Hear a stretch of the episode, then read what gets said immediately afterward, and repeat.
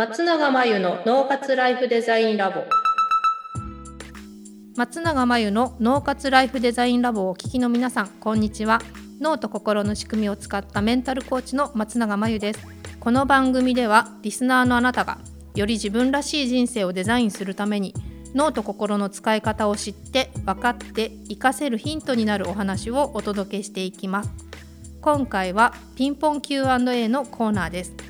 このコーナーでは主催しているオンラインサロン内観力養成ライフデザインオンライン講座に参加している方からいただいた質問にお答えしていきます。はい、えー、っと質問をいただきました。ありがとうございます。こちらは女性ですね。周りが結婚出産のラッシュです。祝福する気持ちはありますが正直焦る気持ちもあります。羨ましい気持ちを消したいのですがというご質問ですね。出産とか結婚とかラッシュってある時期女,、まあ、女性も男性もというかあると思うんですけれども確かにこの自分に焦ってしまうような気持ちがあるとなかなかその祝福しきれなくって祝福しきれない自分がいるとなんだか自分がすごく嫌な人になったみたいな気分になるかもしれないなと思います。はい、祝福できない自分ってちょっと性格が悪いんじゃないかとか嫌なやつなんじゃないかみたいに自己嫌悪になるかもしれないですよね。でただですねこのご質問で一番気になるのがその羨ましい気持ちを消したいっていうところ、まあ、消せるなら苦労しないんですけどおそらくその羨ましい気持ちを抑えつけるっていうことになると思うんですよね。でその押さえつけるっていう行為は非常にエネルギーを使います。なのであまりおすすめしないというか健全ではないんですよね。で羨ましい気持ちっていうのはもう反応として自分の中に湧いてくるものなのでそれを無理に抑えるっていうのはあまり理にかなっていません。どちらかというとその羨ましい気持ちは味わっていただきたいんですよね。悔しいなら悔しいとか羨ましいなら羨ましいとか怒りを感じるなら怒りを感じるとかでもいいんで味わい尽くしていただいた方が、まあ、結果的に早く消えるかなっていうふうに思います。その代わりですねその消す必要はないので味わっていただくんですがその時にその焦る気持ちの奥っていうのを覗いてみていただきたいんですよ。つまり周りが結婚出産ラッシュの時に中にはですね次は自分かもって思う人もいるわけですよね。なんですけどこの方は周りがラッシュだからなんか次は自分かもっていうふうに思わずに焦ってしまうっていうことはその奥にもしかしたら自分は結婚出産できないかもとか思ってる可能性が高いんですよ。しかも結婚出産したいわけですね。興味がない人であれば羨ましくないので結婚出産したいけどできないかもって思ってるんですね。でどうして自分は結婚出産したいのにできないかもって思っているのかっていう理由を知りたいんですよ。そこに何か自分に対するイメージだったり人生観だったり自分の思い込み常識で不都合なことがあるはずです。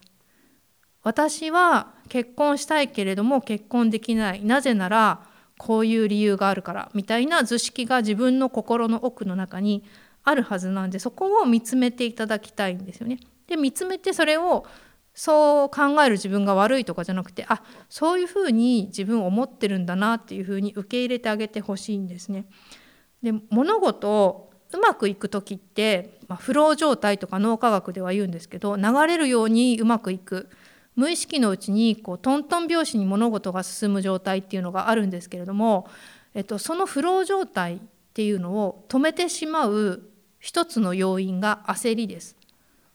焦ってしまうと自分の目の前に来ているチャンスも気づけないですし自分のところに来ている幸運にも気づかないのでフローを止める焦りっていうのはもう本当に要注意ですだから自分が焦る気持ちがあるなっていう時は是非立ち止まって深呼吸していただきたいんですね。でどちらかっていうと